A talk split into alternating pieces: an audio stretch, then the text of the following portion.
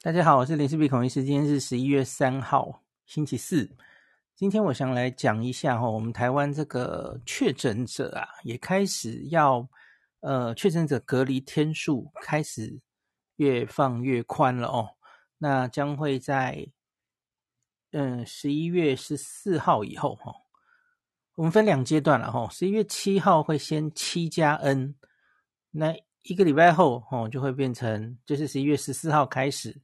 是变成五加 N 了哦，那很多人会以为就是隔离五天、七天就结束了哦。事实上，其实多半的国家其实嗯各自规定巧妙不同哦。那像前一天这个这个东西出来的时候，就是我们经过专家会议讨论哦，把我们的确诊者，其实精确来说应该是说轻症或无症状、轻症在居家照护的这种确诊者。那可以缩减到五加 N，那当然这个 N 呐，吼，就是看你快筛什么时候阴性，这个 N 最少当然是零啊，那你就是即日起就是解除隔离，而且也不用这个自主健康管理了吼，因为你快筛都阴性了。那可是这个 N 最高可以到七，吼，就是五到七，假如你一一直做一直做，结果你这个快筛到第七天还是阴性，吼。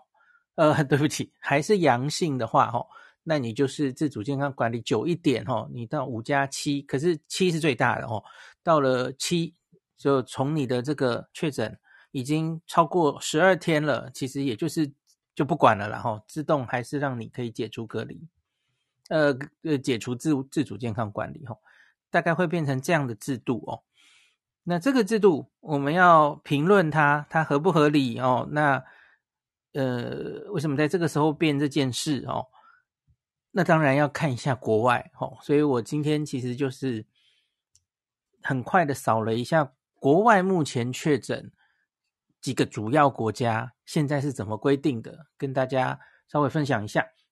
那这个东西呢，我上一次整理哦，在有话好说上节目的时候，我记得应该是今年就是五月那波疫情最严重的时候，我们曾经整理过一次。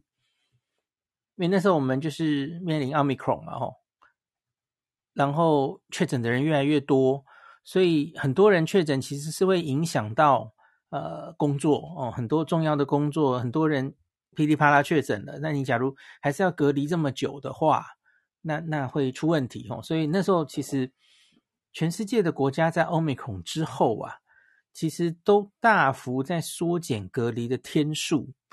那星期。我我没记错，应该是五月吧，还是更早一点哈？因为 BA one 的时候，其实他们就有这个问题了嘛。哦，那时候我们其实就整理过一遍。那我今天就把那一张当时整理的东西拿出来，然后我对了一下哈。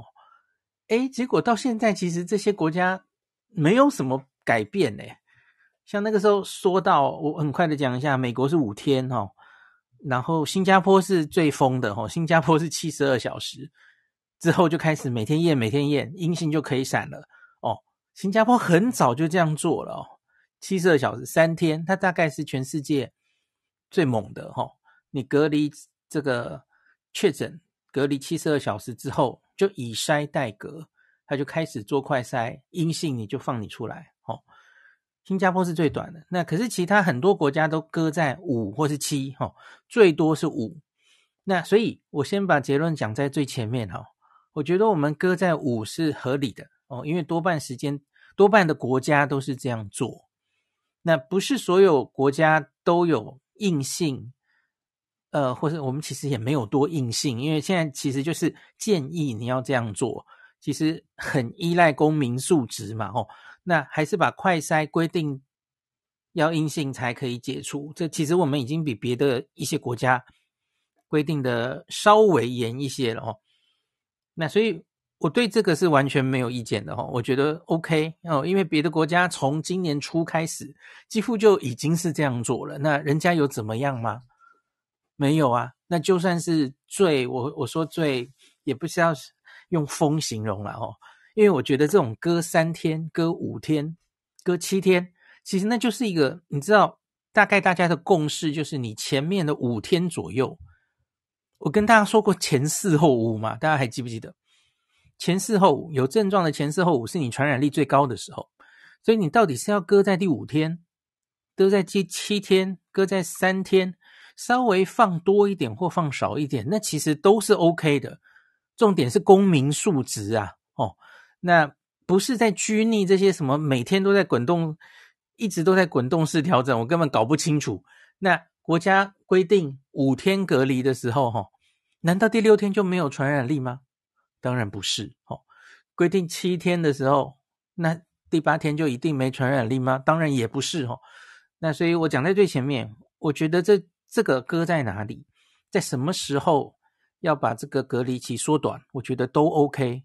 重点就是民众能，嗯、还是非常理解这个病到底它最严重的传染、最高的传染力是什么时候。然后要有意识的去避免传给别人，这已经不是国家要拎着你怎么做的时候了。我们已经讲过多少次哦。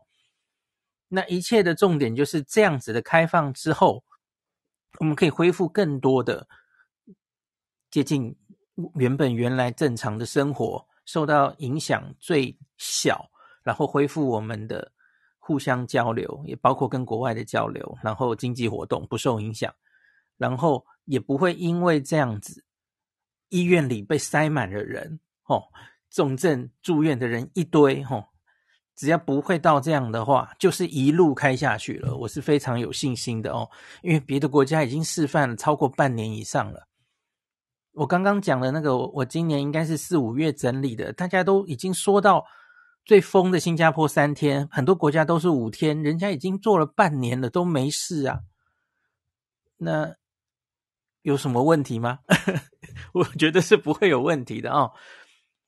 那倒是下一个问题，下一个问题，其实多半的国家还没有这样做啦，就是很多人都在讨论传染病降阶的问题啊，降级的问题。对，我觉得与其大家还在拘泥于说，哎，要不要再把它往前到三天哦，跟新加坡一样猛哦，缩到三天，然后就开始阴性就可以出去哦。我个人是觉得不用讨论这个，因为科学就是科学啊。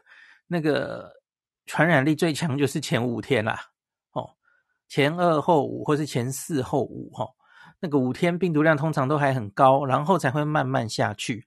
所以以科学上的证据哈，你要割到三天，其实就是比较冒一些风险。那我刚刚扫了一遍，我等下会慢慢跟大家报告哦。几乎多半的国家都还是至少有五天的哈，当然还有更长的。所以这是符合科学，而且多半国家也都还没有开的哦。我觉得我们大概是犯不着这样子，所以一定要诶，那跟新加坡一样那么猛，缩到三天，好像也是不需要这么猛哈。因为科学就是科学啊，你三到五天其实就是还是有非常高的传染力的比例啊。好，那我简单的意见已经讲完了，好，那我我现在就来跟大家讲。其实我觉得多半吼，跟我年初那个时候整理的还真的都 差不多哦。那所以在奥密克戎面世以来哦，那他们大概就是根据奥密克戎来得快去得快哈，潜伏期短哦。大家我不知道你们还记不记得 Delta 以前其实当时这个隔离啊，还有入境啊，都是抓十四天呐、啊，那跟潜伏期有关嘛吼。那可是从 Omicron BA.1 开始，我们就是看到它潜伏期变短哦，中位数大概只有三天，然后它可以来得快去得快哦。那可是就算来得快去得快，那它也大概有一个三到五天是它这个传染力最高的时候。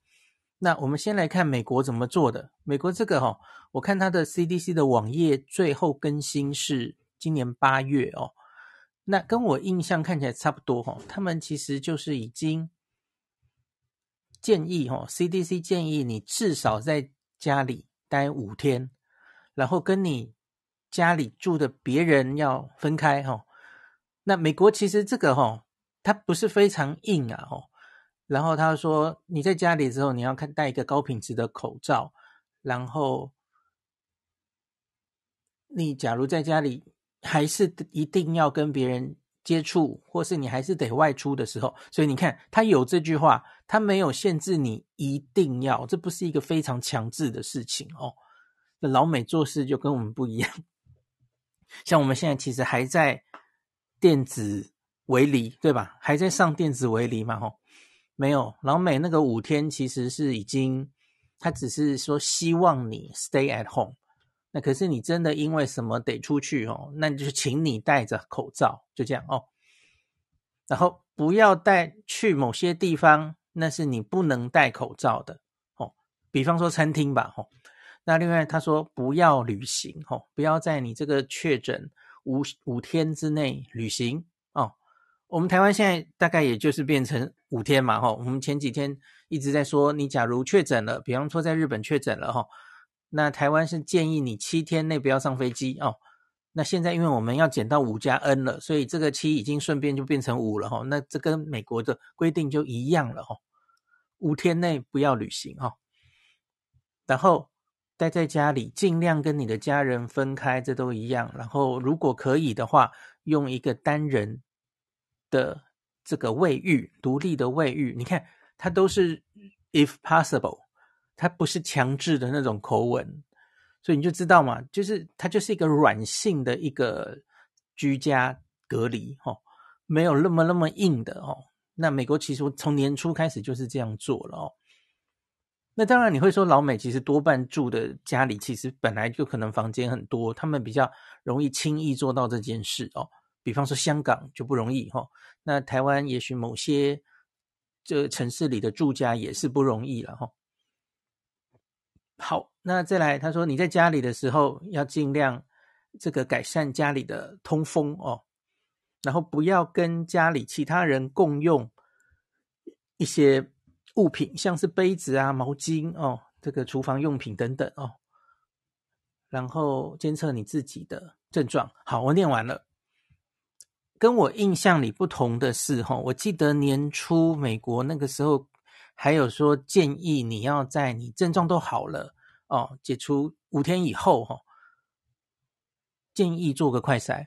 我记得有这个建议，可是现在是连做快筛的建议都拿掉了哦，很 rough 吧？就就根本不看了，所以他反正就是五天哦。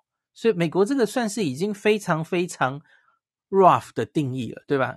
很松很松的管制了哦，而且根本就是。也没有人在管你哈、哦，哎，没没没有在通报，对吧？哦，也没根本没有人会打电话关心你，还送什么呃关怀包啊？薄啦，拢没啦，哦，就这样。好，那我们再来说一下英国。英国跟我印象里也不太一样哦，因为英国其实本来就在是一月吗？自由日还是哪一天？自由日之后，他们其实也是变得很松哦。那我记得英国年初的时候，他也是说，呃，五五天，然后，呃，对不起，英国年初应该是我记得有一个版本的建议是七天，然后你可以在第五天、第六天连续两天做快筛，假如都阴性的话，哦，那你就可以出去了。这是年初哈，哦，那可是我刚刚翻英国现行的建议哦。你看，他们其实 wording 也都是很简单，很很不强制。他说：“Try to stay at home. Try to 哦，建议你尝试的这样做。”他没有说 must, you must stay at home，没有哦。Try to stay at home，好，然后尽量不要接触到别人，五天一样都是五天哦。那所以这个叫做很这个 rough 的自我隔离五天。那可是呢，因为实际上真的有可能传染，其实是十天了哈。因为五天这个三到五天是机会最高，可是其实风险是一直大概到十天都有哦。这个等一下在日本我们也会讲到哈，所以这个是比较更弹性一点，可是也有兼顾。这个科学上的证据告诉大家，你不要真的以为我们说你强制五天，可是你不要以为第六天以后你就没有传染力哦。你看，这个是对哦，比较可以理解科学，然后比较聪明的国民，你可以这样教育哈、哦。我觉得老美你用那么复杂的，他们就听不懂了。所以老美其实是尽尽量简化，他就是五天呐、啊，没有没有跟你啰嗦了，五天就五天，不要想那么多嘿。他可以让那五天把这个传染力最高的时候，哦，让大家尽量留在家里，他觉得已经谢天谢地了，哦。那可是英国就比较 fancy，他就说，哈，你要避免，哈，跟一些高风险的族群，哦，得病，万一是重症高风险的族群，这我不用解释了吧，哈，老人家有慢性病，哦，那你至少在十天内要避免接触这些人，哦。好，这个指令其实就比美国严，呃，需要一点知识了，对吧？哈，好，大概就这样。然后英国现在在条文上也没有建议你要做完快筛才可以出来，哦，不，拢不，哈，所以根本就 已经很松了哦。好，新加坡的话，哈，从那个时候，大家记不记得我们曾经有做过一集新加坡如何走过 Omicron 疫情，然后。讲过他们的这个 protocol one two three，我不知道你还记不记得哦。那我现在去看一下，他们应该是还没有改变。我看那个网页几乎都一样哦。那如同我刚刚说的，它其实就是确诊的人有症状的话，就是自我隔离七十二小时，然后开始 QD 快筛，每天快筛筛到阴性为止。那可是它这里就有分两个了哦。那假如你一直快筛哦，一直都阳哦，怎么办呢？哦，没有办法出门。好，那到第七天，假如你是打满三剂完整疫苗的话，哦，那反正就到第七天你就可以解除了，哦，后面就不用做了。那可是你假如没有完整四打疫苗的话，那你得隔到十四天。这当然有部分的科学证据，特别是从 Delta 那个时候来的哈。可是 Omicron 大概其实这个也不是非常有意义哈。那只是它是一种另外一种方式，就是呃要大家打疫苗的方式这样哈。因为你万一没有打满打好疫苗，那你会得隔到十四天去这样子哈。所以他们是用一个，他们很早今年年初开始就是以筛代隔了哦。总之，你就是他们快筛没快筛无余都准备好了哦，而且政府几乎是免费发给大家的哦。那只要你隔满七十二小时后，你快筛阴性的那天，其实你就可以解除隔离了哦。所以这是一个很弹性，而且以筛代隔，耗费大量的快筛的一种做法哦。前提是快筛要够嘛哦。那我们现在应该是够，因为今天这个记者会还有在问哦，已经开始在担心啊。我们现在库存的快筛，听说好像有一亿剂吧？哦，买很多，然后再考再说，哎，什么时候会过期？已经开始讨论这个问题了。可见我们的快筛其实现在是非常绰绰有余哦，所以我们要执行以筛代隔是完全 OK 哈。好，新加坡讲完了，所以你看，我们其实有参考。我们经过三个国家了嘛？美国、英国、新加坡，有没有注意到？我们采取这个美国、英国的五天，然后用新加坡的以塞代隔的精神，这个都有拿进来哦。所以我觉得 OK 啊，这样子是还蛮理想的哦。要像美国、英国那样五天哦，那就完全不管了哦。这好像又太 over 一点哦。而且反正我们现在快筛是足够的嘛哦，所以我觉得。呃，五天抓在五天，有科学的，而且别的国家也这样做了很久，然后再加进以赛代隔，我是觉得还蛮合理的齁。好，那最后我们来讲一下日本好了，我们最担心、最关心的日本哦。日本的话，啊，等一下哦，它是九月三十号才刚刚有改一次哦。那为什么是九月底的这个时点哦？嗯，就是九月，我记得是二十六还是二十七，他们其实整个通报定义也有大改过一次嘛，吼，我跟大家讲过很多次，他们已经不需要逐例通报了哦。那他们也改了一下这个确诊者自宅待机哦，他们用的其实不是不是隔离这种词哦，他们用的是。待在家里哈，自宅疗养、自宅待机哈，就是待在家里待机，不要出去上班的这样的词。所以它其实也不是一个非常强制的隔离哦，因为他们其实是可以外出买东西的。那我刚查了九月三十号最新的规定是这样的哈，那他们的确很日本人，因为他们规定的很复杂。它总共有三种状况哦，它分有症状跟没有症状的人。然后，呃，我看一下哈、好好好，我我我讲的太快了，我们先直接讲有症状的就好了哈、有症状的人呢，他基本上就是七天。他他就是还是要隔离七天，然后这个不用做快筛了，他他没有像我们一样还要经过一个快筛，他反正就是抓七天，然后就解除。哦，那可是他告诉你，十天内你其实是有传染给别人的风险。你看，这是学英国的哦，所以你看日本也是信赖他们的人民的素质，所以他他讲的也比较麻烦。他就是说，虽然我七天就让你已经可以解除哦。在自宅的疗养，可是你直到第十天，可能都还会传给别人，所以你要小心你的行为会不会传给别人哦。那比方说，就是外出接触人的时候要小心啊，尽量戴口罩等等的这些东西啦。吼。好，那假如是没有症状的人的话呢？哦，他们说没有症状的人传染力这个时间可能比较短，他是抓七天。好，所以。一样，它是七天可以解除疗养，那可是他给你一个可以在第五天、第六天就疗养解除的机会。其实我在想，呃，对不起，那么日本的日本这叫隔离满七天的哦，发证日或是做检查日是 day 零，然后一到七都要隔离满，你在第八天解除疗养哦，第八天可以出门去。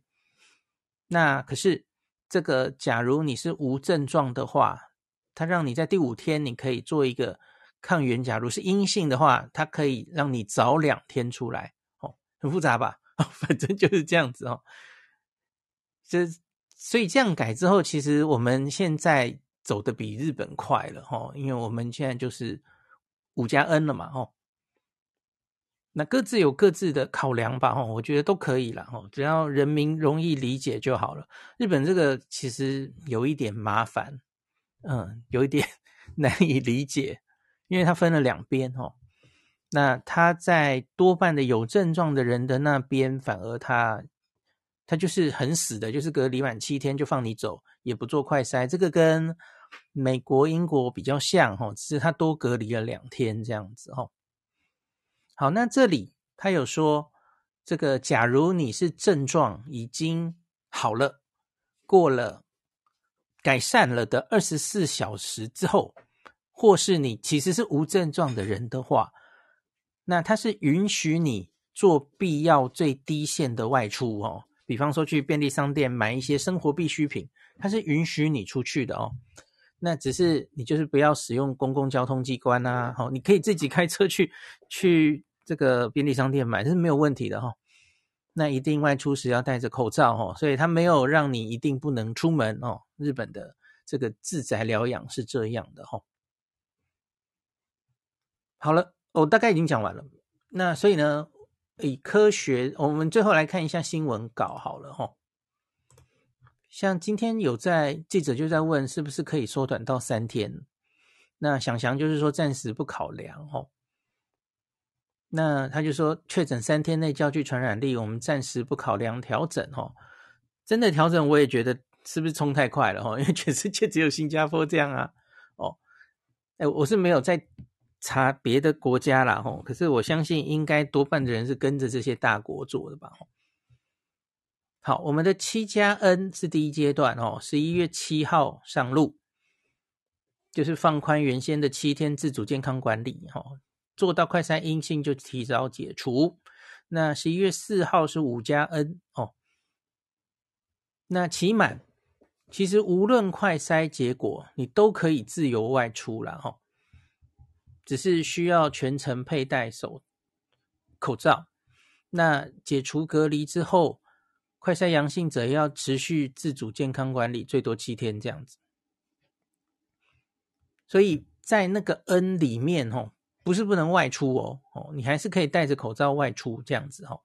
虽然你可能快筛是阳性的哦，这个大家可能会觉得有点疑惑哈，可是我觉得那是传染力高低的关系啦哈，因为毕竟已经过了五天以上，传染力还好哈，虽然你还是验到阳，那他就是要你保持警醒哈，那还是小心一点，可是就是保持在一个自主健康管理的状态下这样子哈。那我觉得这其实都是在滚动式在滚的的那个。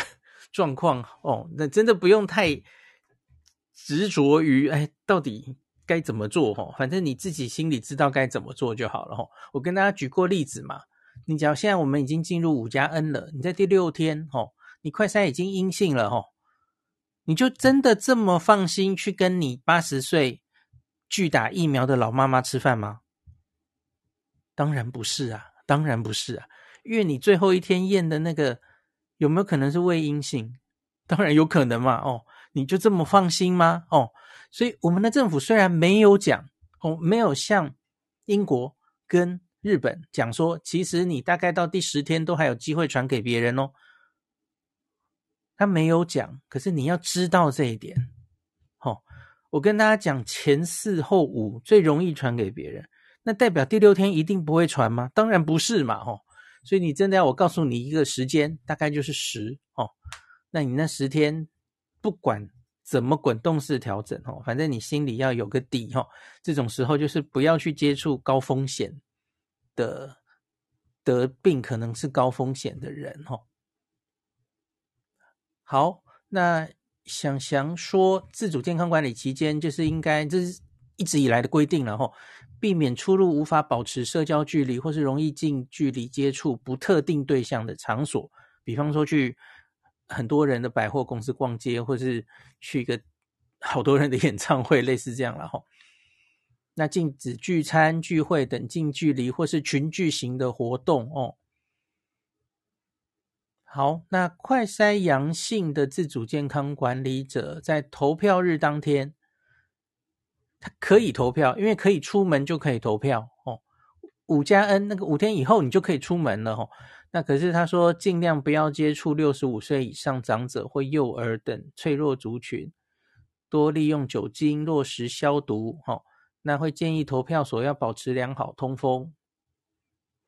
那罗一军补充说，资料显示隔离五天之后，快筛阳性者仍具有传染力可能性，大概是四到五成。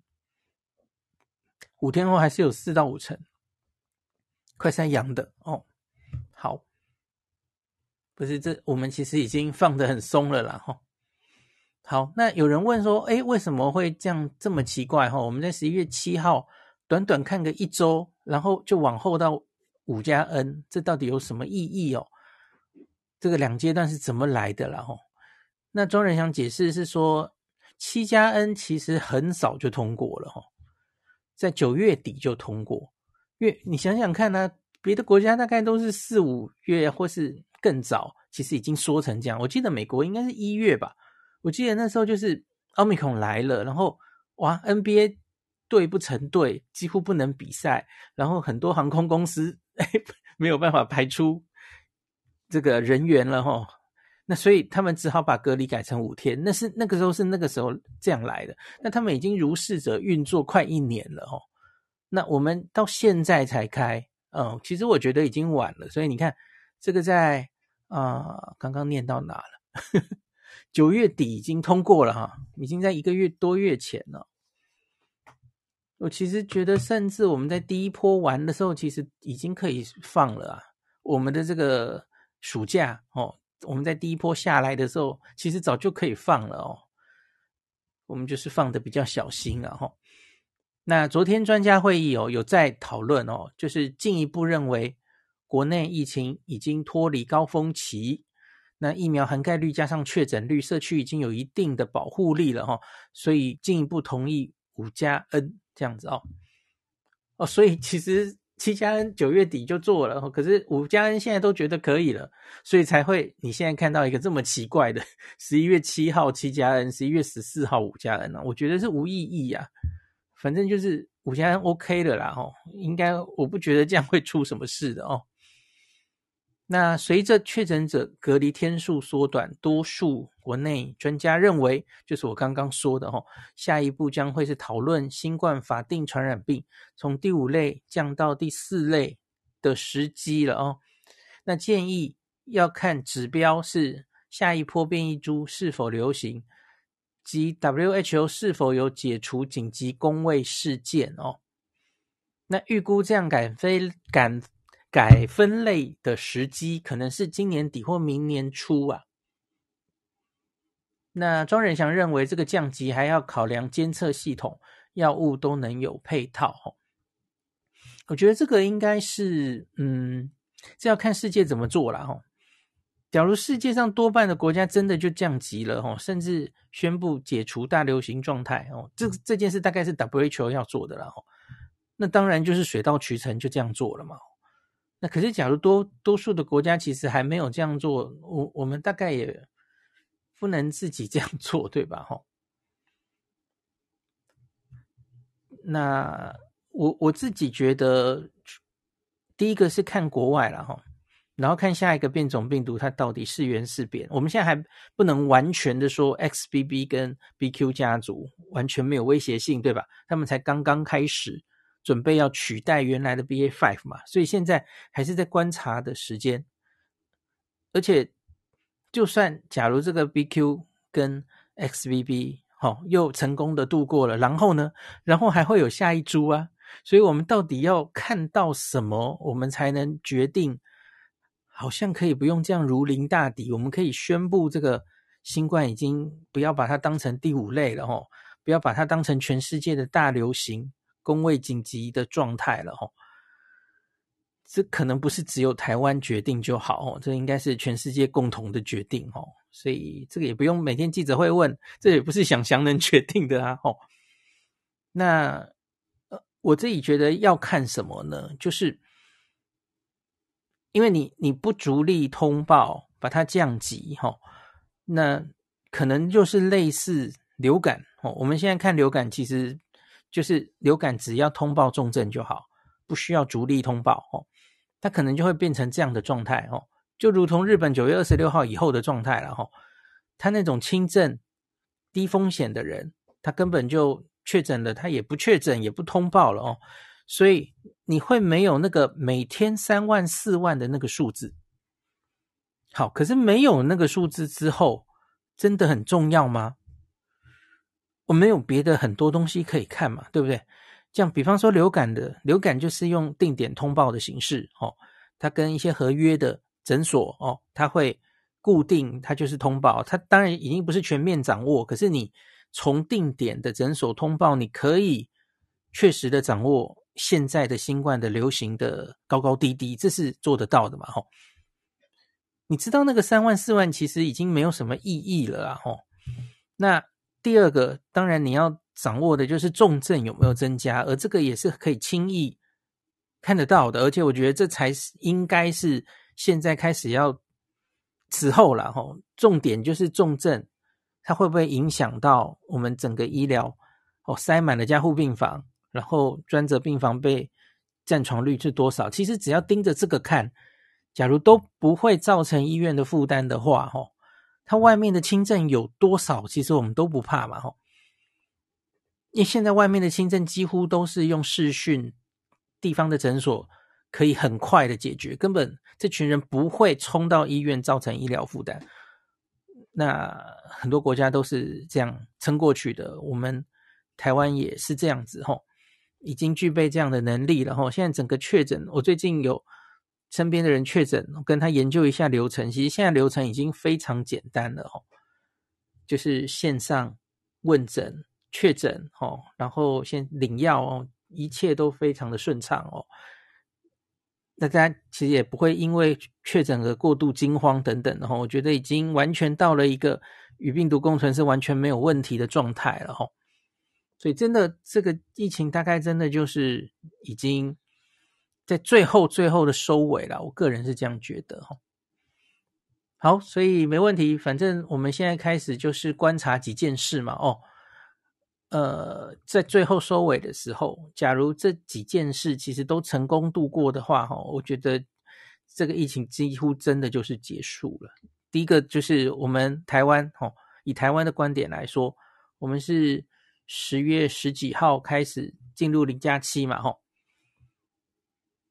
你看我们的疫情现在是一直往下的，一路往下，有怎么样吗？没有怎么样啊，那本来就不觉得会怎么样啊，吼。已经这个很多回来的出国玩的人，哦，回来就零加七。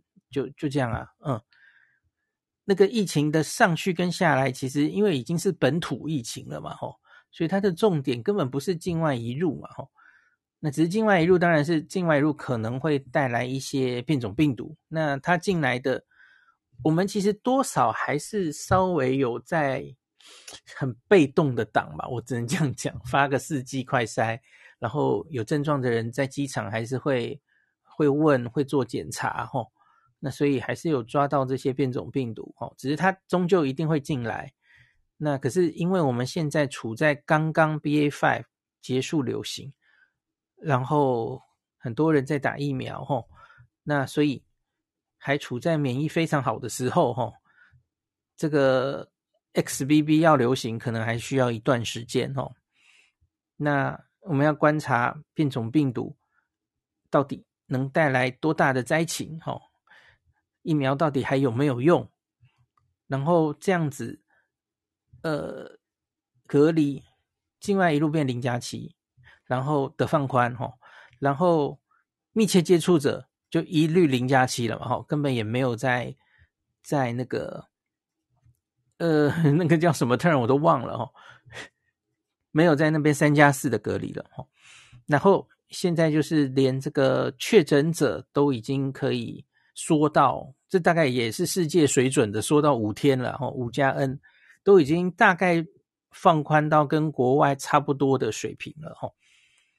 那这样子再观察一下，假如一切都 OK 哈，我们的医疗系统都撑得住，没什么问题的话哈，我想就是过了了哈。那下一步可能就是考虑，即使 WHO 没有在。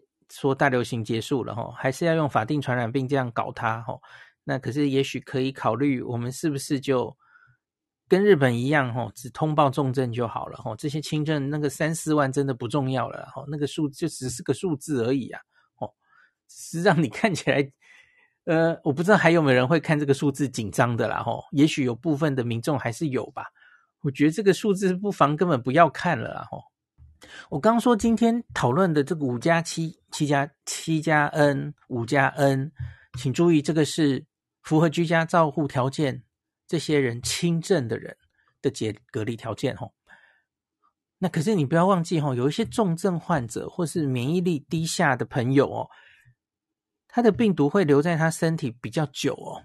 他的传播力是比较久的哦，所以这就不适合用这个七加 N 加五加 N，这是完全不一样的哈、哦。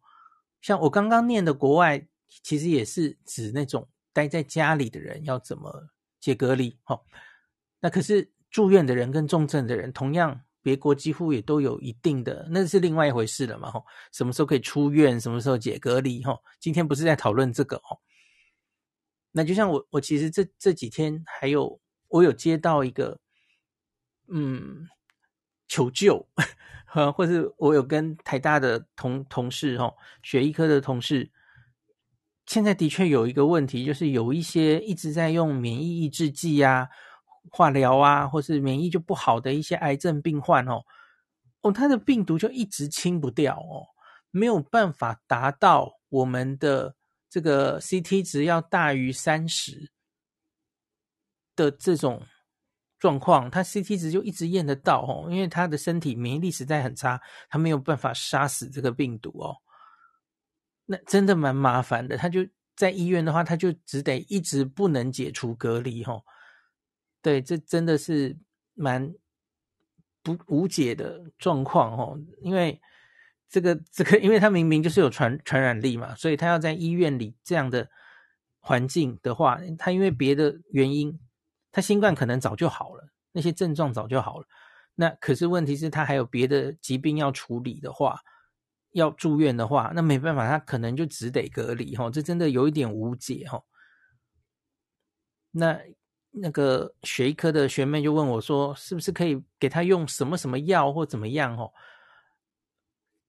好像也没有看到这样的研究，哦，因为就变成他其实病毒本身没有对他造成危害的，可是他的免疫力没有办法完全把病毒杀死，他有传染力，那你又故意用一些药去去用，哦，这个其实也可能会伤害他的身体嘛，哦。好，这个真的有一点无解哦。哦，对，我我们现在解除隔离条件，我刚刚讲的太太 rough 了，一次 CT 值大于三十，或是他已经离发病日超过十五天，然后二十七到三十就好了哈，二十七以上就可以了，这可能已经有放宽过了。那可是有些人其实就是一直没有办法。到这个条件哦，这个的确是医学上有点难解的问题。好，那大概今天就讲到这里吧。感谢您收听今天的林氏璧孔医师的新冠病毒讨论会。如果你觉得这个节目对你有帮助，喜欢的话，欢迎你推荐给你身边的朋友，或是在 Apple Podcast 上面留下评价，后也可以留言哦，五星好像每天 都可以留哦。希望大家当我的种子教师，推广正确的新冠卫教，以科学防疫，不要只以恐惧防疫。行有余力的话，欢迎您赞助林氏璧孔医师喝杯咖啡，让我可以在这个纷乱的时代继续分享知识。努力做正确的新冠相关卫教。如果你想看到更多孔医师分享的新冠疫情相关资讯，或是林氏必发的日本旅游资讯，欢迎你加入脸书上的日本自助旅游中毒者粉丝专业。那或是我也有 LINE 的官方账号，或是 Telegram。那这一些连接都在 p o c k e t 前面的我的电子名片里面，可以在一个页面就看到我所有的发声管道，都欢迎您加入。那我们就下一集再见喽。